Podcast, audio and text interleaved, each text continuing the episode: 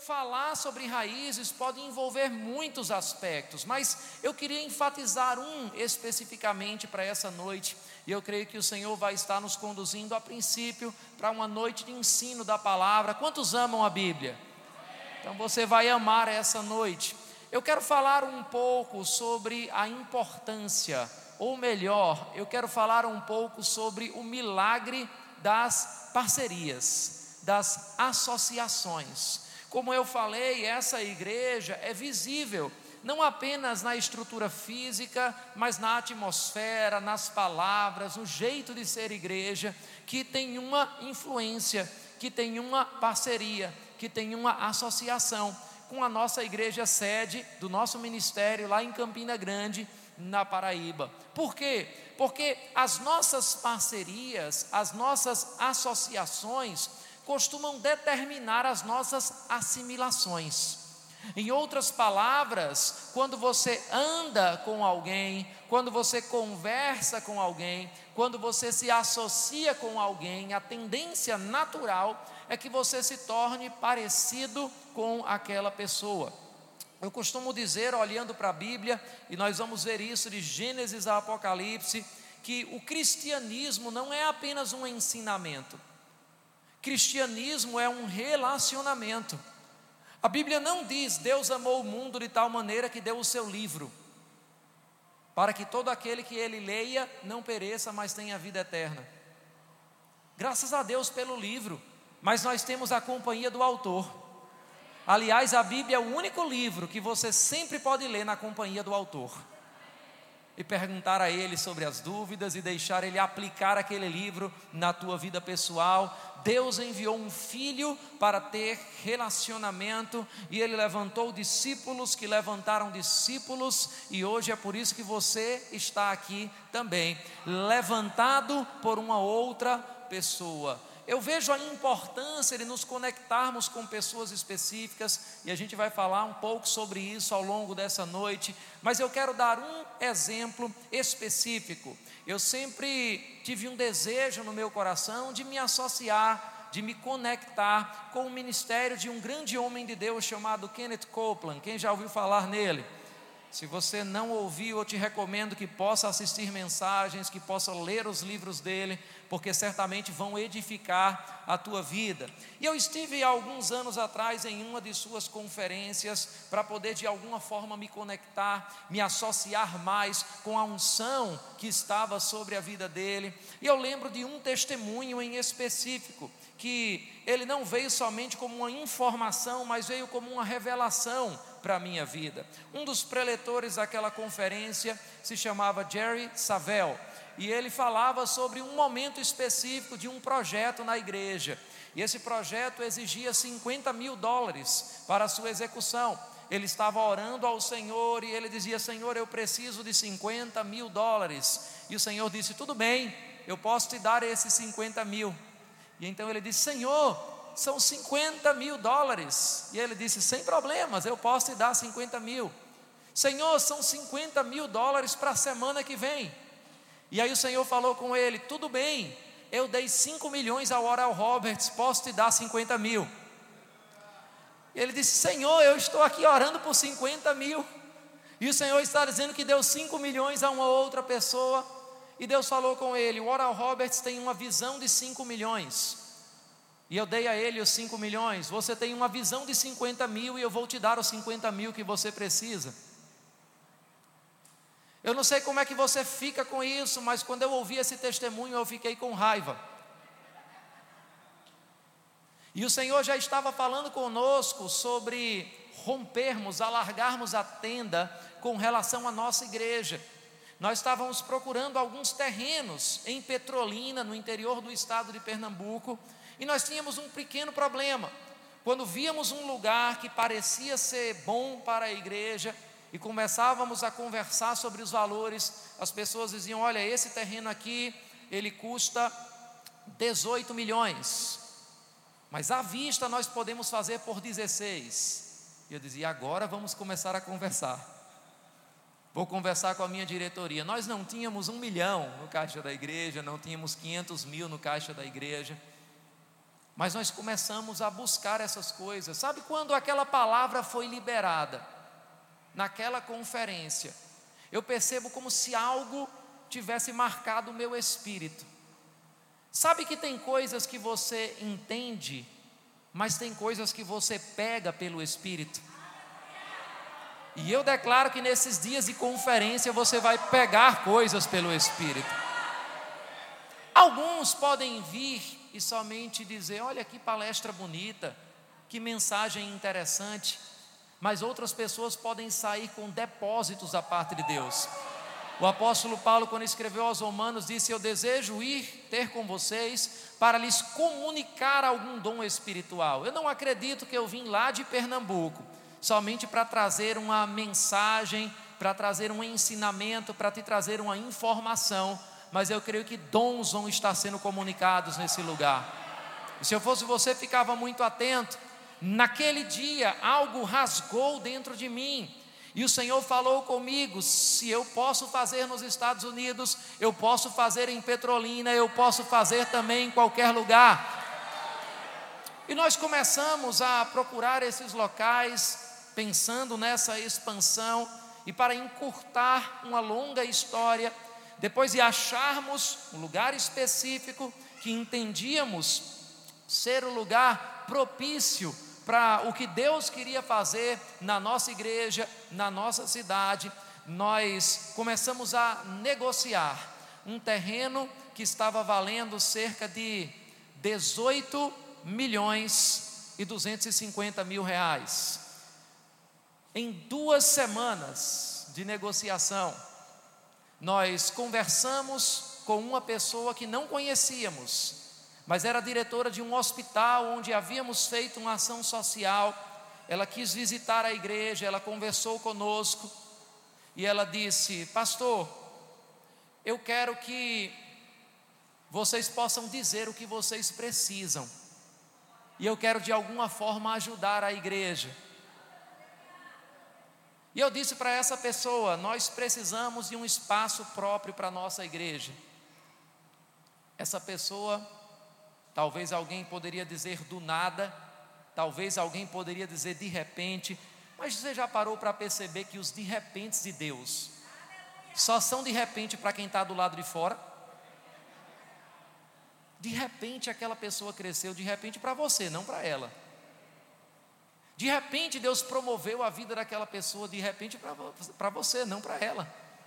Você não sabe a busca que ela teve, você não sabe as renúncias que ela teve. Você não sabe as orações que ela fez, você não sabe as sementes que ela plantou. De repente, entre muitas aspas, aquele homem disse: Escolha um terreno do tamanho da igreja de vocês, em qualquer lugar da cidade. E ele tinha condições de dizer isso. E eu vou doar esse terreno para vocês. E eu já ia começar a falar do bairro, mas sabe que eu peguei algo pelo Espírito? Oral Roberts tem uma visão de 5 milhões. E eu vou dar os 5 milhões para ele. E quando a minha mente estava chegando nos milhares, eu disse: Eu agradeço essa oferta, mas se a gente pegar um terreno do tamanho da nossa igreja atual, eu preciso ser sincero com você. Nós não vamos construir uma igreja, a gente não está saindo daqui somente porque a gente quer sair de aluguel, a gente está saindo daqui porque a gente precisa de um lugar maior. Provavelmente vamos vender esse terreno e vamos ser muito gratos, mas não pode ser a nossa igreja. E ele perguntou qual é o tamanho que você precisa. E eu disse: Nós precisamos de 30 mil metros quadrados. Ele parou, perguntou se íamos construir um shopping center. E deu uma semana. Ele disse: Eu preciso pensar um pouco sobre isso. Ele voltou para a gente. Eu ainda não sabia, mas ele era o proprietário do terreno que a gente estava negociando. Aleluia. Ele voltou para a gente dizendo: Olha, eu não consigo te dar um terreno totalmente desse tamanho, mas tem um terreno. E eu sou o sócio majoritário da empresa que possui esse terreno. Eu não posso te dar o terreno inteiro, mas eu posso dar a minha parte. E com a minha parte, ele estava falando de 13 milhões de reais. Nós recebemos uma oferta na nossa igreja de 13 milhões de reais. Essa é a hora que normalmente a gente dá glória a Deus. Aquele terreno de 18 milhões, agora, de 18 milhões 250 mil, era um terreno de 5 milhões 250 mil. Só faltava crer agora em 5 milhões.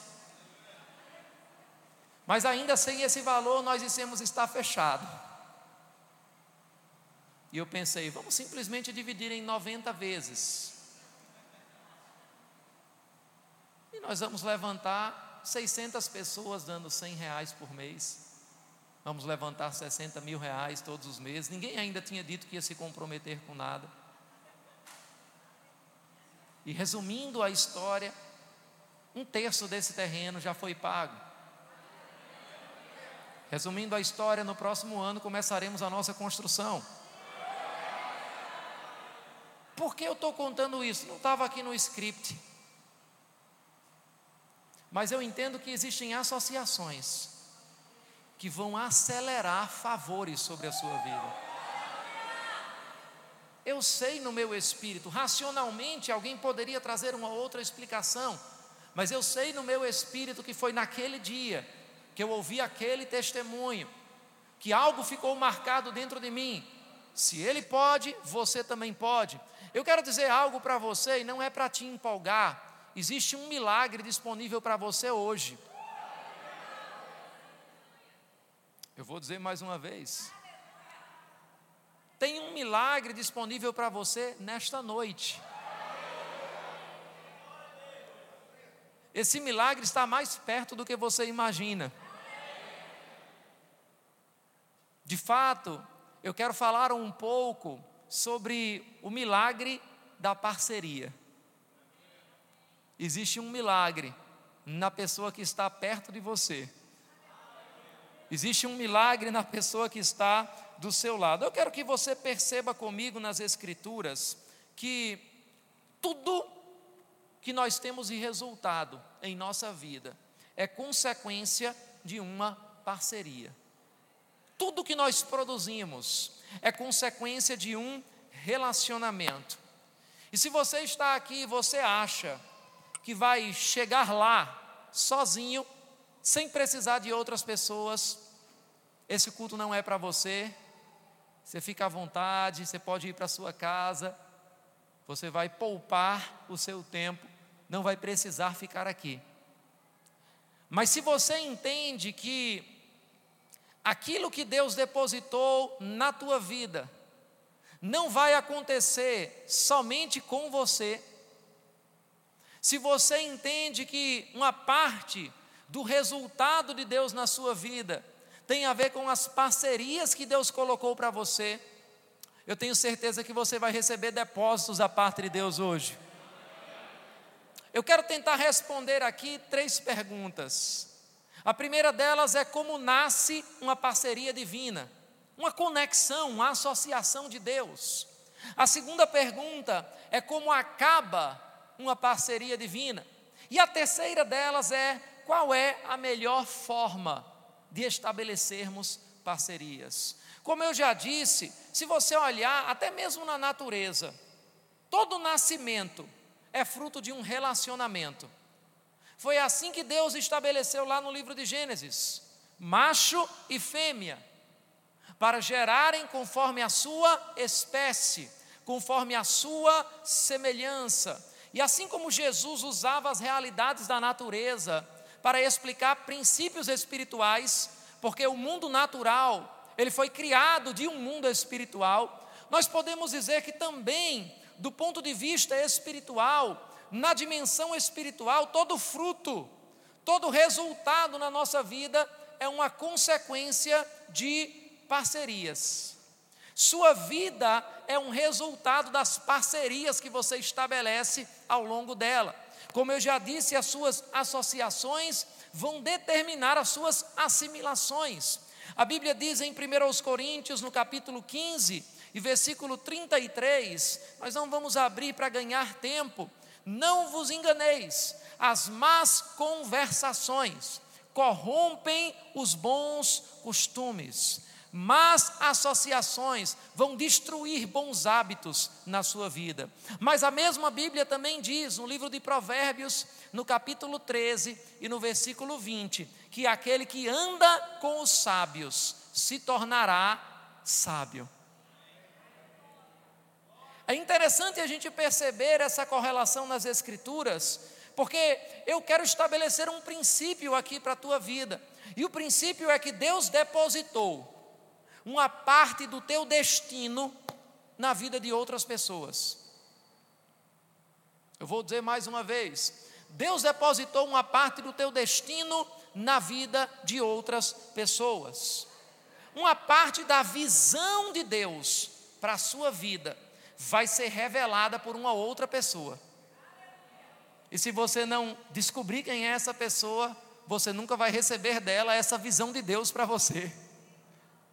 Uma parte da unção de Deus para a sua vida vai ser ministrada através de uma pessoa. E se você não descobrir quem é essa pessoa, essa unção específica nunca vai ser liberada para a sua vida. Uma parte da missão de Deus para a sua vida só vai fazer sentido por causa de algumas pessoas.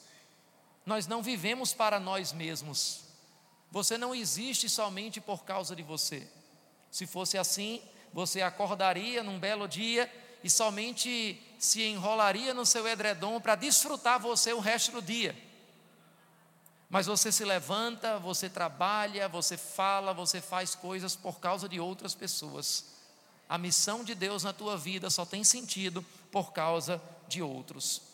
No livro de Gênesis, no capítulo 2 e versículo 18, a primeira observação que Deus fez a respeito do homem, depois de o criar e de lhe dar autoridade, de lhe dar sementes, foi: não é bom que o homem esteja só. E eu sei que a gente costuma usar esse versículo falando sobre casamento, falando sobre família, não está errado, mas o princípio ali é que Deus não criou o homem para estar sozinho. Nós precisamos de conexões. E se você for comigo navegar por toda a Bíblia, Antigo e Novo Testamento, você vai ver um princípio muito interessante, presta atenção nisso, porque talvez você não corra na unção, mas a tua vida pode correr e pode decolar nessa noite. De Gênesis a Apocalipse, ninguém enviou-se a si mesmo para nada. De Gênesis a Apocalipse, ninguém ungiu-se a si mesmo para nada. Ninguém consagrou-se a si mesmo para nenhum ministério. De Gênesis a Apocalipse, ninguém reconheceu-se a si mesmo pastor. Ou ninguém de Gênesis a Apocalipse nomeou-se a si mesmo líder. Aliás, temos um exemplo na Bíblia, que diz: Eu subirei e serei semelhante ao Altíssimo. E você sabe qual foi o resultado desse exemplo. As grandes transformações de vida na Bíblia e na história foram resultados de parcerias. Imagina comigo, a gente não vai ter tempo aqui para navegar nessas escrituras, mas Paulo sem Barnabé teria sido apenas mais um rejeitado pelos discípulos. Nós podemos perceber também que Eliseu sem Elias teria sido mais um agricultor dos dias do Antigo Testamento. Nós poderíamos dizer que Ruth sem Noemi teria sido mais uma viúva sem filhos da sua geração. Nós poderíamos dizer que Timóteo sem Paulo teria sido só mais um jovem tímido dos seus dias. E com esses exemplos e muitos outros que você vai perceber, eu quero que você entenda um padrão no modus operandi divino. É que quando Deus quer abençoar a tua vida, quando Deus quer te trazer um rompimento, quando Deus quer te colocar numa nova estação, quando Deus quer te ensinar um novo princípio, Ele te apresenta uma pessoa. As respostas de Deus para a nossa vida normalmente têm o nome de uma pessoa. A resposta de Deus para Moisés se chamava Jetro. E sem Jetro, Moisés teria sido um mero foragido que matou o soldado egípcio e nunca conseguiu entender completamente o propósito de Deus para a sua vida. Mas uma parte da visão de Deus para Moisés seria revelada e ensinada através de um homem chamado Jetro. Às vezes, essas parcerias são como presentes que a gente precisa na embalagem que a gente não quer. São parcerias que talvez você possa dizer: essa pessoa é jovem demais para me ensinar alguma coisa essa pessoa é velha demais para me ensinar alguma coisa. Essa pessoa é intelectual demais para poder se associar comigo. Ela é pobre demais para se associar comigo. Mas elas contêm parte do nosso destino. Elas foram enviadas pelo próprio Deus para trazer aquilo que Deus quer para nós. Agora, se quando Deus quer abençoar a tua vida, Ele manda uma pessoa, Entenda que as grandes tragédias de vida na Bíblia também foram resultados de parcerias. Quando o diabo quer destruir a tua vida, quando o diabo quer paralisar o teu ministério, quando ele quer acabar com o teu casamento, ele manda uma pessoa também. E é por isso que nós precisamos entender que, uma vez que estabelecemos uma parceria, nunca mais somos os mesmos. Se associar com alguém é como pegar um elevador, ou você vai subir ou você vai descer, mas nunca mais vai ficar no mesmo lugar. Aquela parceria vai te levar para algum lugar, em alguma área da tua vida. Por exemplo, Sansão sem Dalila teria sido um grande herói. E o que falar então das mulheres que a Bíblia diz que corromperam o coração de Salomão? Ou dos dez espias? A gente fala de dois mas aqueles dez que, com um relatório negativo a respeito de uma visão, de uma promessa de Deus, corromperam uma geração inteira. Entenda que antes de te colocar em Canaã, na promessa de Deus para a tua vida, Deus sempre vai te apresentar alguém que já provou as uvas da Canaã. Eu vou dizer de novo para você pensar um pouco sobre isso. Antes de Deus se colocar numa promessa, Ele sempre vai te apresentar alguém que já desfruta daquela promessa, para que você possa aprender os caminhos, para que você possa fazer as perguntas certas. Mas o que é que a gente faz? Qual é o padrão do comportamento humano quando você vê alguém que tem um resultado que você gostaria de ter? nós normalmente invejamos, nós criticamos e às vezes estamos afastando alguém que Deus enviou para ser uma resposta para as nossas vidas. Nós oramos, Senhor, muda a nossa vida financeira e Deus te dá a oportunidade de ter acesso a alguém próspero. E ao invés de você aprender os caminhos daquela pessoa, você diz: Ah, eu não gosto desse pessoal assim, que é metido a rico. E você está afastando aquilo que pode ser uma resposta de Deus para você, que pode te ensinar o caminho da generosidade, que pode te ensinar o caminho da boa administração. Nós vemos uma mulher orando pelo seu casamento, e ela tem a oportunidade de conhecer uma outra mulher de Deus com um casamento firmado na palavra. Mas ao invés de aprender os caminhos daquela mulher, o que é que ela diz? Eu não gosto de me associar com quem parece que tem o casamento perfeito. Eu gosto de me associar com gente que faz o meu tipo. Mas ao invés de se associar com gente que faz o teu tipo, você deveria se associar com gente que faz o teu propósito. E muitas vezes essas pessoas não vão ter química com você. Não vão falar a mesma coisa que você fala, porque elas estão numa outra atmosfera, elas estão num outro ambiente, elas vão desafiar você. Tem pessoas que são compatíveis com o teu passado. Você vai chegar perto dela e elas vão dizer: Eu sei o que você fez no verão passado. Eu sei que você realmente tem essa dificuldade. Eu sei quão desafiador isso é para você. Eu te entendo. E vão ninar o seu passado mas tem pessoas que são compatíveis com o teu futuro. Quando você chega perto delas, elas não vão só lembrar de onde você veio, mas elas vão dizer: Eu já vi onde você pode chegar. Aleluia. E eu não estou aqui para chorar com você, eu não estou aqui para ninar suas deficiências, eu não estou aqui para justificar com você os motivos de você estar aqui, seu passado pode até ser um motivo para explicar por que você chegou aqui, mas não pode ser uma desculpa para você permanecer nesse lugar. E essas pessoas vão acelerar você. Porque eu aprendi que o diabo costuma usar o nosso passado para paralisar o nosso presente, mas Deus usa o nosso futuro para acelerar o nosso presente. Aleluia. Tem pessoas que vão ter um cheiro do teu futuro. E são com essas pessoas que você precisa estabelecer parcerias. Agora, como nasce uma parceria divina? Eu falei que ia responder essas perguntas. E a gente precisa ver como nasce uma parceria olhando para a primeira parceria da história da Bíblia: Adão e Eva. Gênesis capítulo 2 e versículo 23. A Bíblia fala sobre a criação da mulher.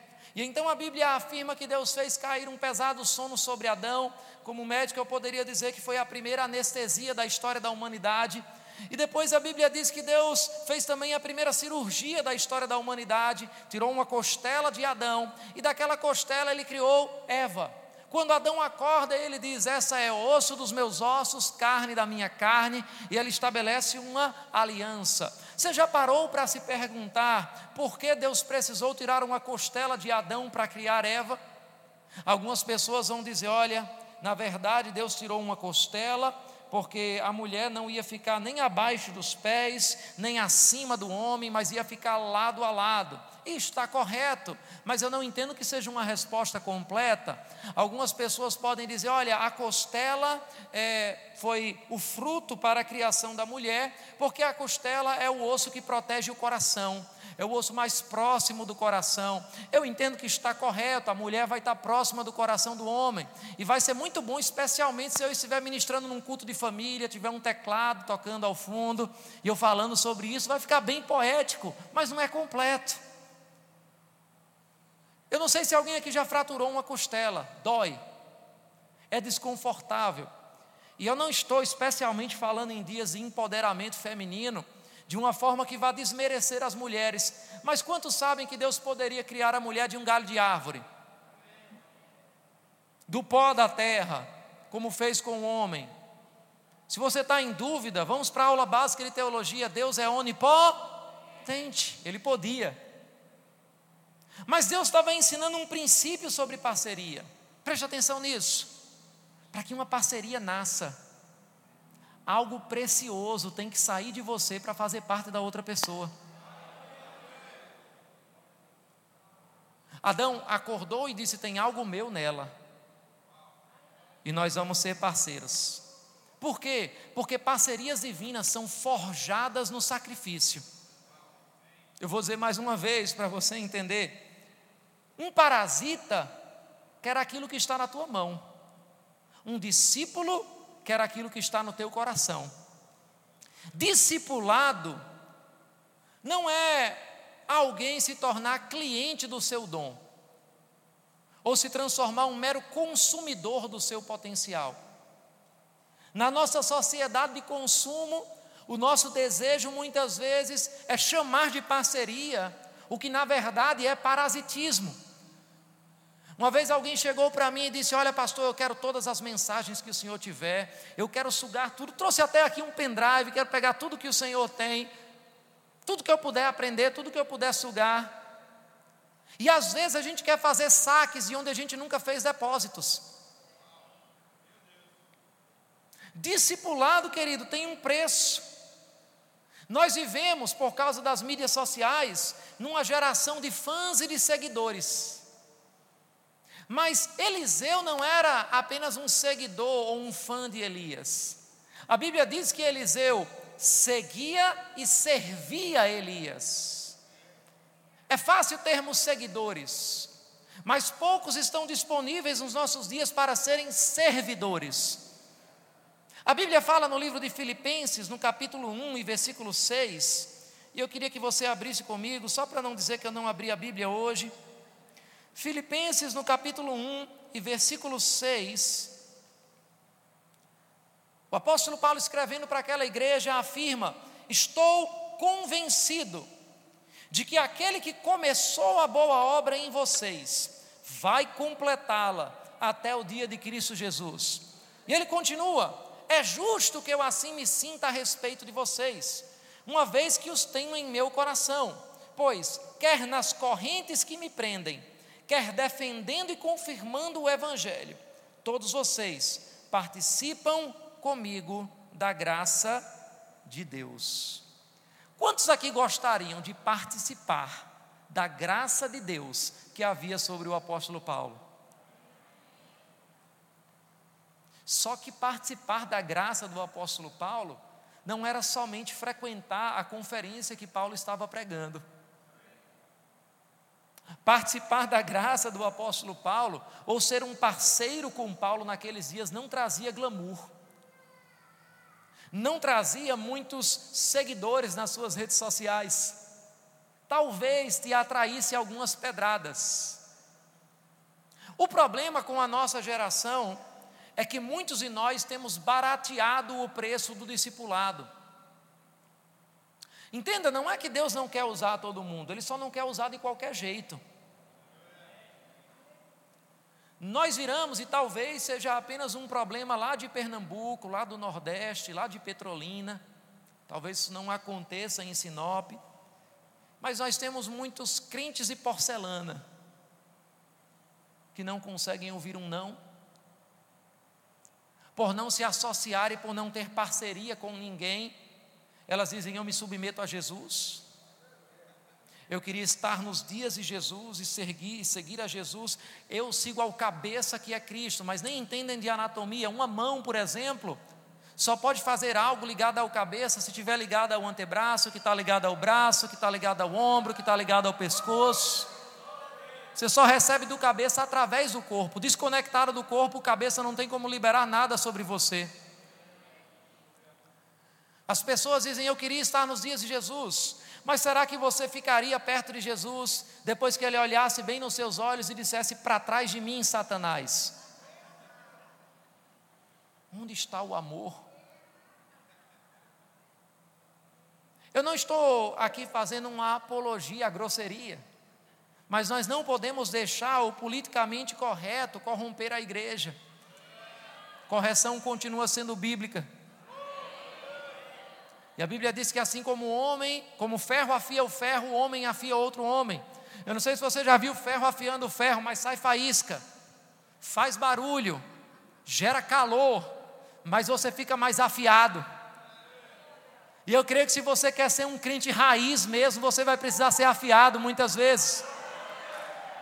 Aleluia. Quando nós começamos a olhar para a Bíblia, tem uma pergunta, eu não sei quanto a você, mas essa pergunta me deixa muito curioso, essa pergunta me desperta. O que faz uma pessoa largar tudo para seguir alguém? Eu posso olhar dentro do nosso ministério, já que a gente está falando de raízes, a vida do apóstolo Guto. Uma vez alguém chegou para ele e disse: Guto, eu quero ser para você o que você foi para o pastor Bud. E Guto disse: Você não tem ideia do que você está falando. Talvez algumas pessoas pensem que Guto compartilhou as reuniões com o apóstolo Bud. Mas quando o apóstolo Bud estava doente, muitas vezes era Guto quem dava banho nele, quem limpava ele. Eu estou falando não apenas do Eliseu, que via os milagres de Elias, mas o Eliseu que era conhecido como aquele que lavava as mãos e os pés do profeta durante o que algumas pessoas dizem que provavelmente durou 20 anos, porque raiz não cresce da noite para o dia. Parcerias divinas não nascem do acaso, de repente, ou de forma instantânea num micro-ondas espiritual. Elas são construídas a longo prazo. O que faz alguém largar tudo para seguir alguém? Não sei se você se pergunta, eu me pergunto muito. O que faz, por exemplo, alguém queimar os bois para seguir um profeta que ele acabou de conhecer? O que faz alguém largar o barco e a sua companhia de pesca para seguir um pregador que ele acabou de conhecer? O que fez Timóteo, por exemplo, gastar a sua juventude viajando para entregar capas e pergaminhos a um velho que estava preso e sentenciado à morte? São laços que a gente olha na Bíblia e na nossa história, que são laços até que superam laços de sangue, laços familiares. O que fez, por exemplo, Eliseu largar sua profissão estável na agricultura para passar anos lavando as mãos de um senhor que ele mal conhecia? A resposta para essa pergunta é que existem pessoas que curiosamente exalam o cheiro do nosso futuro. Quando Jesus chamou Pedro, ele disse: Vem após mim, e eu te farei pescador de homens. Parceria não tem a ver com o que alguém vai te dar, tem a ver com quem você vai se tornar. Vem após mim, e eu te farei um pescador de homens. Não é sobre o que você ganha, é sobre quem você se torna. Agora, a Bíblia mostra em 1 Reis, por exemplo, no capítulo 19, você pode ler em casa os versículos 19 a 21, o momento em que o profeta Eliseu chamou Elias, eh, chamou, o profeta Elias chamou Eliseu, o momento que a parceria estava nascendo. E o interessante é que lendo a história, não foi uma coisa tão mirabolante e extraordinária como a gente imagina que poderia ter sido. E isso me ensina algo muito interessante é que quando Deus apresenta parcerias para nossas vidas, normalmente elas não vêm com efeitos especiais, com a pirotecnia, elas não vêm com uma voz audível dizendo: Esta é a pessoa que eu levantei para ser o mentor da sua vida. O profeta chegou, lançou uma capa sobre ele, e ele disse: Deixa eu ir falar com os meus pais. E o profeta disse: Vai rápido porque você sabe o que Deus fez com você. Ele queimou tudo e ele decidiu seguir ao profeta. Isso me mostra que a gente precisa ter muito cuidado para não ficar distraído quando um mentor enviado por Deus lança um manto sobre a nossa vida. Essas parcerias são discretas e você precisa estar sensível para entender as oportunidades você precisa estar sensível também para entender como o profeta Eliseu entendeu sem muita explicação aquilo que você precisa queimar para poder desfrutar de uma parceria divina. Você não pode deixar o seu excesso de passado contaminar a sua capacidade de enxergar o seu futuro. Deixa eu dar alguns exemplos para você entender. A Bíblia é cheia de histórias de alguém que poderia ter sido de alguém que poderia ter feito, de alguém que poderia ter chegado lá. E você talvez até lembre de alguns nomes da sua história pessoal também, que diz: aquela pessoa poderia ter sido um grande pastor, aquela pessoa poderia ter feito tal coisa, aquela pessoa poderia ter chegado em tal lugar. Por exemplo, quem poderia ter sido o jovem rico? Está lá em Mateus, no capítulo 19. Ele ficou tão apegado ao que ele tinha, que ele não conseguiu enxergar o que ele poderia ter. Às vezes a gente fica tão apegado àquilo que a gente tem, que a gente não enxerga o que a gente poderia ter com as parcerias. A parceria com Jesus tinha um preço para ele. Ele precisava confiar menos nas suas posses. Quem poderia ter sido Simão o mágico? Quem é que conhece a história dele? Capítulo 8 do livro de Atos. Ele ficou tão apegado a quem ele era, que ele não descobriu quem ele poderia ser. Ficou tão apegado ao seu ego, ficou tão apegado aos seus títulos, e a parceria para aquele homem tinha um preço: abandonar as motivações erradas. Às vezes, para desfrutar de algumas parcerias divinas, você vai ter que arrancar alguns anéis, alguns títulos e simplesmente se submeter para aprender coisas novas, para Deus se levar para novos limiares. Quantos a gente também não conhece, além desses exemplos da Bíblia, para dizer poderia ter sido um grande homem, poderia ter sido um grande ministro, poderia ter sido um grande missionário. Agora, é interessante, se você procurar os motivos em cada uma dessas pessoas, talvez tenha um exemplo bem vivo agora na sua cabeça, você vai encontrar algo em comum a todas uma parceria em algum momento da vida delas não foi honrada. Em algum momento, uma oportunidade de discipulado foi desprezada. Em algum momento, essas pessoas não entenderam alguém que foi enviado de Deus para ela como uma resposta para a vida dela. A Bíblia mostra que Satanás, por exemplo, preferiu ser o senhor do inferno do que ser o servo do céu. E às vezes o nosso orgulho, o nosso ego, as nossas posses, o que a gente acha que já fez, o que a gente acha que é, acaba nos tornando reis das nossas próprias feridas, reis da nossa própria pequenez, da nossa própria mediocridade, porque a gente não quer abrir mão para poder ter acesso a ser ensinado por uma outra pessoa que a gente julga que não é melhor do que a gente em alguma área. E não se preocupe, eu não vim para cá para ouvir muitos améns, eu vim para trazer uma mensagem de Deus para a tua vida. Os dons e os chamados são de graça, todo mundo sabe disso, mas a qualificação e a maturidade são muito caras. Agora, se a gente falou um pouco sobre como nasce uma parceria, como é que acaba uma parceria? Essa é uma pergunta muito importante, porque a gente precisa aprender que nem todo adeus na nossa vida é ruim. Algumas partidas são até saudáveis, são até boas que realmente aconteçam.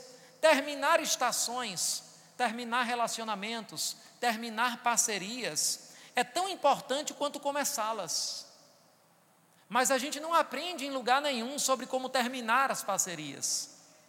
A gente não aprende como terminar bem uma estação. Alguns até chegam a aprender sobre como começar.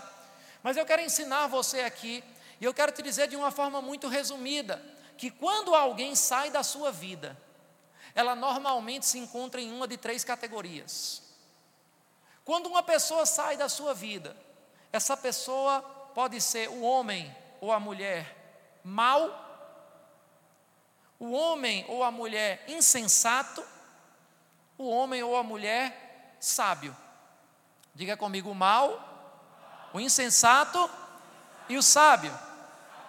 Eu quero começar pelo sábio, porque normalmente, quando a gente fala do sábio, a gente pensa que o sábio é a gente. Mas às vezes o sábio foi quem decidiu se afastar de você. Porque você, em alguma área, era o mal ou o insensato.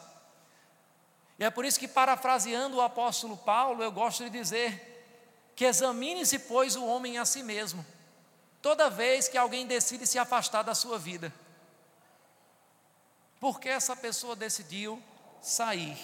Às vezes você não honrou o suficiente uma parceria que Deus colocou na sua vida. E aquilo que a gente não reconhece, sai da nossa vida. Reconhecimento, gratidão, é um processo que sempre começa dentro, mas ele nunca acaba dentro. Ah, eu sou muito grato no meu coração. Mas eu aprendi que gratidão começa dentro, mas sempre vai se extravasar em palavras, em sementes e em ações. Eu nunca vi uma pessoa arrependida por excesso de gratidão.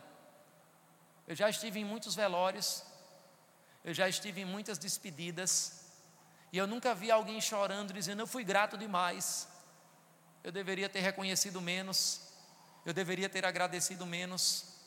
Mas eu já vi pastores saindo de cidades e pessoas dizendo: Eu deveria ter reconhecido e sugado mais, aprendido mais do que aquele pastor tinha para a minha vida. Eu já vi parentes morrendo e pessoas dizendo: Eu deveria ter reconhecido como aquela pessoa foi importante para mim. E se você está aprendendo isso nesse momento, é porque tem parcerias que ainda estão vivas, estão perto de você, e você ainda pode expressar gratidão e reconhecimento para com elas. Deus está te exortando nessa noite. Amém? Agora, eu queria falar também um pouco sobre o mal. Às vezes, Existem pessoas que vão se afastar da nossa vida porque são maus mesmo.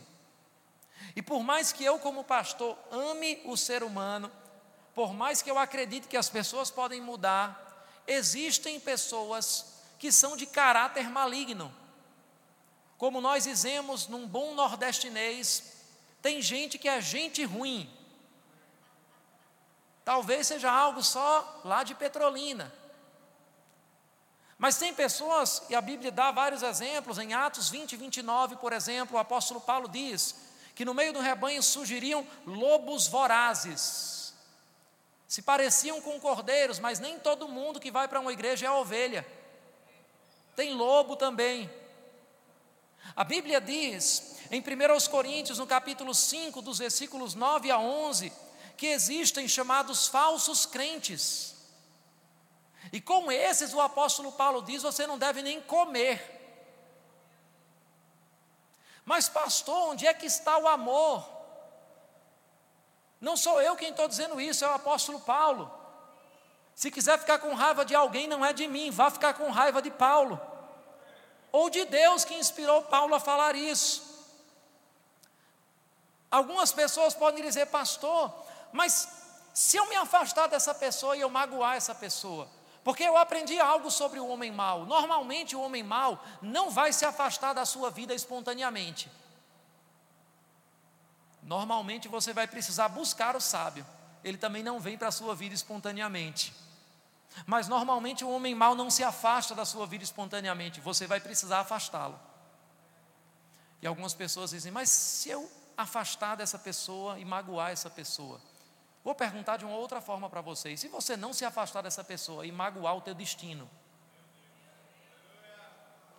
magoar o teu propósito, você já parou para perceber que Jesus curou o cego de Betsaida, mas primeiro tirou ele da aldeia, e depois que curou, disse: Não volte mais para a aldeia? Porque de alguma forma as associações daquele homem tinham a ver com a doença dele. Você já parou para perceber que quando Jesus foi ressuscitar aquela menina, ele não deixou aquelas pessoas que estavam chorando e murmurando entrarem, mas só aqueles que estavam crendo com Jesus? Você já parou para perceber que quando o profeta disse à viúva: Entra na tua casa para derramar o azeite, ele disse: Entra somente com teu filho e fecha a porta sobre a tua casa? Nós precisamos proteger as nossas associações, se queremos proteger o propósito de Deus para a nossa vida. Amém? Por último, eu quero falar sobre o insensato. Algumas pessoas vão se afastar da nossa vida porque elas simplesmente são insensatas. Queria chamar o grupo de música para parecer que a gente está acabando a ministração. O insensato, eu entendo que precisa ser ensinado. O insensato precisa ser advertido. Eu não sei quanto a você, eu amo ver milagres. Eu amo ver um paralítico andando, eu amo ver um cego vendo. Não é o que flui normalmente na minha vida, mas eu já orei por um cego para ele passar a enxergar. Eu amo ver essas coisas, mas para mim, e eu não estou estabelecendo aqui isso como uma doutrina, para mim o maior milagre da Bíblia não é um cego ver, não é um paralítico andar. Para mim o maior milagre da Bíblia é um tolo se transformar num sábio. E a distância entre um tolo e um sábio se chama mentoria. A distância entre um tolo e um sábio se chama parcerias. Aquele que anda com o sábio vai se tornar sábio. Tem alguém que está comendo as uvas da sua Canaã. Ele está perto de você. E se você aprender dessa pessoa, você vai entrar com ele na terra da promessa. parcerias. Pessoas podem ser insensatas por vários motivos. Pessoas podem ser insensatas e acabar com parcerias, por exemplo, por amar o mundo. E um exemplo disso é um personagem pouco conhecido na Bíblia chamado Demas. Mas o apóstolo Paulo chama ele de cooperador na carta aos Filipenses. Porém, mais na frente na sua vida, quando ele escreve a última carta, a carta de Timóteo, a segunda carta de Timóteo, ele diz: Demas me desamparou, amando o presente século, amando o mundo, e foi para Tessalônica. Algumas pessoas vão se afastar da gente porque elas estão amando o mundo. E eu não posso ficar no mundo para continuar com essa pessoa. Eu preciso continuar com o meu propósito. Algumas pessoas são insensatas e vão deixar a gente porque elas vão amar a fase anterior. Jesus certa vez disse para alguém que queria seguir Jesus. As aves têm ninhos, as raposas têm os seus covis, mas o filho do homem não tem onde reclinar a cabeça. O que é que Jesus estava dizendo ali? Que ele não tinha casa? Não. Porque a mesma Bíblia também diz: quando Jesus estava em Cafarnaum, na sua casa, muitos foram ter com ele. Não era uma casa pequena, porque tinha uma multidão dentro dela. O que, que Jesus estava falando para aquele homem? Ele estava dizendo: Você quer mesmo me seguir? Então entenda uma coisa. Hoje eu estou aqui, amanhã eu estou aqui, amanhã eu estou aqui, e eu estou em movimento.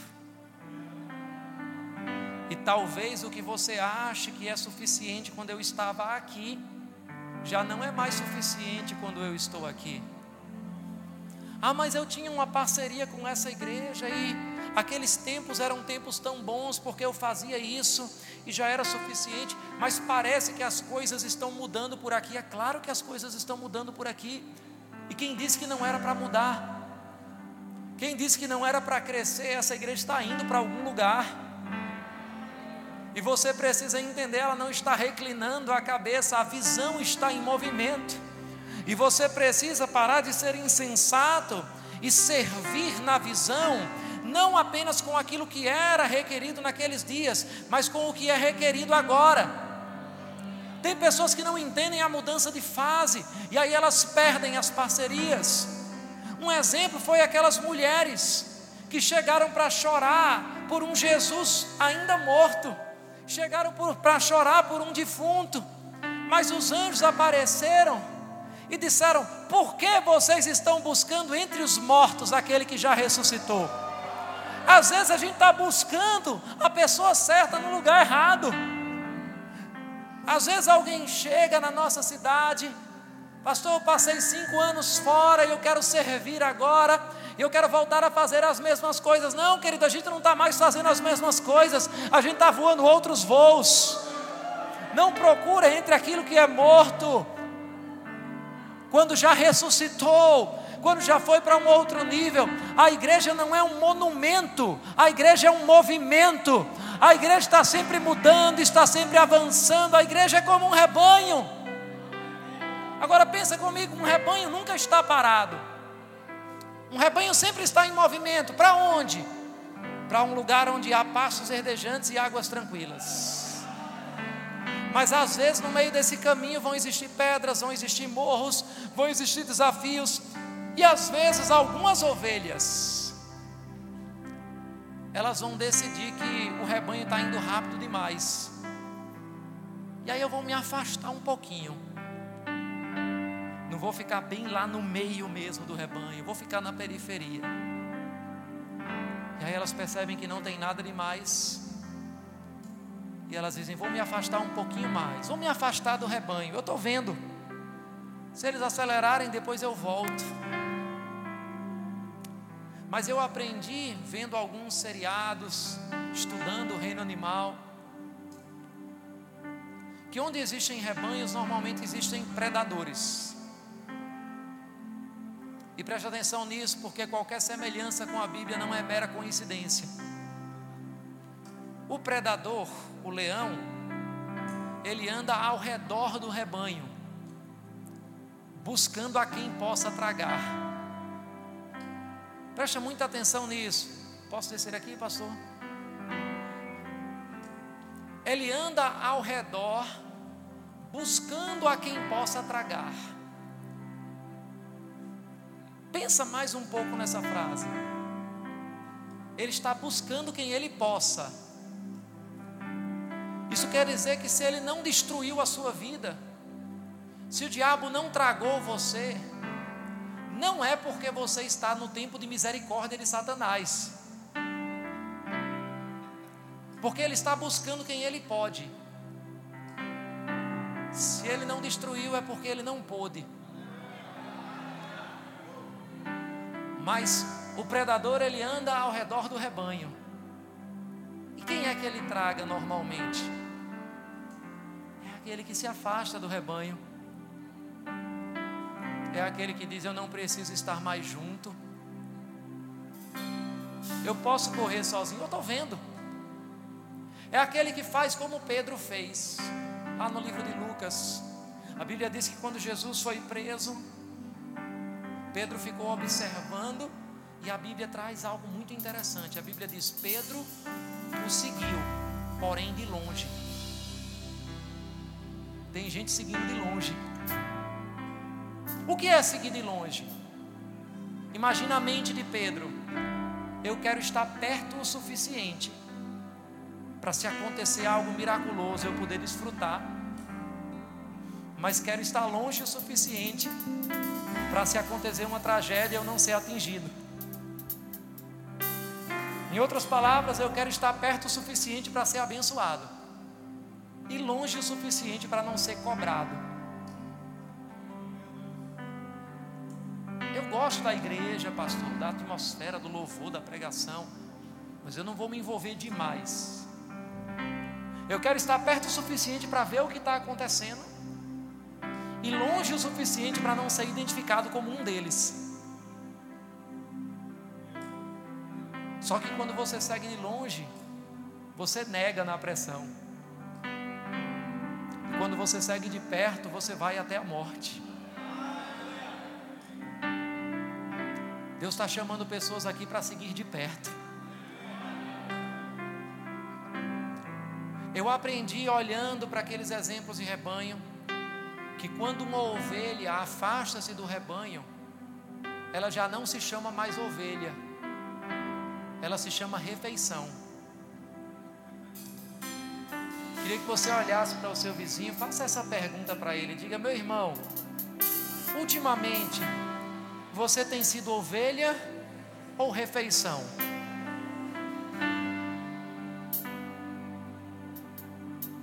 Por mais que um predador possa ser forte, o que nós aprendemos com o rebanho é que ninguém, nenhum predador, pode atacar o rebanho inteiro. Onde há unidade, o Senhor ordena a bênção. Preste atenção nisso. Ninguém aqui é mais ungido do que todo mundo junto. Ninguém aqui é mais inteligente do que todo mundo junto. Ninguém aqui é mais forte do que todo mundo junto. Aleluia. Ninguém aqui pode chegar mais longe do que todo mundo junto. Eu quero encerrar com isso e eu queria que você pudesse ficar de pé. A terceira pergunta que eu falei foi qual a melhor forma de fazermos parcerias. E eu vejo dois sistemas de parcerias na Bíblia. O primeiro sistema eu chamo de sistema de Babel. Está lá na história da Torre de Babel, talvez você conheça. Mas o segundo sistema eu chamo de Pentecostes. Está lá no livro de Atos, no capítulo 2. O que é que a gente vê em cada uma dessas formas? As duas foram formas de trazer unidade. Mas as motivações eram diferentes, os métodos eram diferentes, os resultados eram diferentes. Em Babel, nós vemos a impossibilidade humana. Em Pentecostes, nós vemos a possibilidade divina. Em Babel, nós vemos os homens dizendo: Nós vamos nos reunir e nós vamos subir até o céu. Aqui nós vemos o homem tentando subir ao céu, mas aqui nós vemos o céu descendo para o homem. Você já parou para perceber que a história da Torre de Babel acontece depois da história do dilúvio? Pastor, o que é que isso tem a ver? A Bíblia diz que no dilúvio as águas cobriram toda a terra. E aí alguém diz: vamos construir algo tão alto que nem que Deus queira enviar um outro dilúvio vai cobrir mais a gente. Vamos construir uma torre para tocar os céus. Vamos declarar a independência de Deus, porque a gente vai poder chegar no céu sozinho. Aqui era uma tentativa de independência, mas no Pentecostes a instrução era: esperem até que do alto vocês sejam revestidos de poder. O Pentecostes era um reconhecimento da dependência do alto. Em Babel, nós vimos a iniciativa humana. Em Pentecostes, nós vemos a oração que espera pela iniciativa divina. Isso me mostra que parcerias divinas não são algo que a gente forja no natural. Eu não estou falando aqui de networking gospel. Eu não estou falando sobre você se socializar. Eu estou falando sobre você entender as pessoas que Deus estabelece para se associar com você. Em Babel, eles vieram com uma só língua. E o resultado foi línguas diversas, confusão. Em Pentecostes, o Senhor, depois de muitos séculos, corrigiu o erro de Babel. E as pessoas vieram com muitas línguas, mas eles passaram a ouvir todos uma mesma mensagem. Pardos, elamitas, persas e árabes e gregos, e todos ouviam as mesmas maravilhas de Deus pela boca dos apóstolos. Como era isso? O Senhor mostrou que unidade não é uniformidade.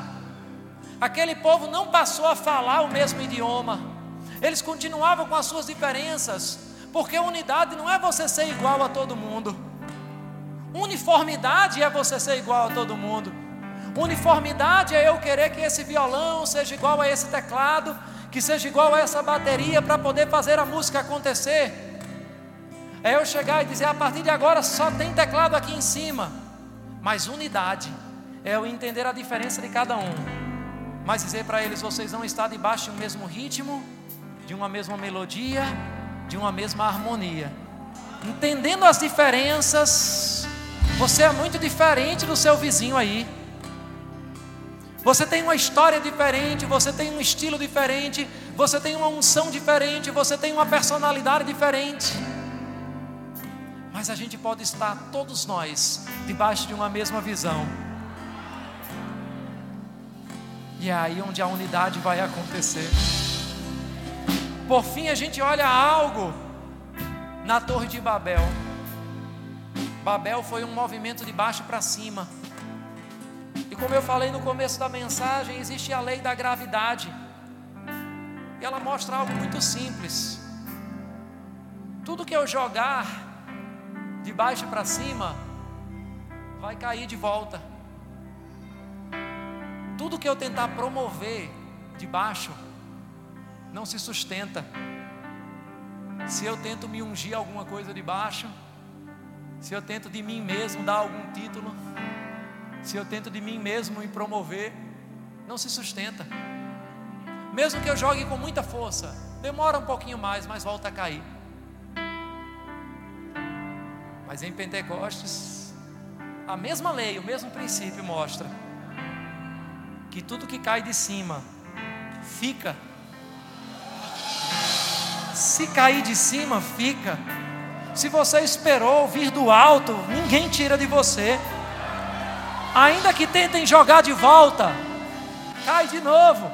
Ainda que tentem jogar com muita força, vai voltar para o lugar de onde foi designado. A unção que Deus derrama sobre a sua vida, ninguém pode arrancar. Agora eu falei que tem um milagre, eu não sei se você entendeu. Nós estamos numa atmosfera de milagres nesse lugar. Eu não sei se você entendeu, esse auditório está cheio de milagres.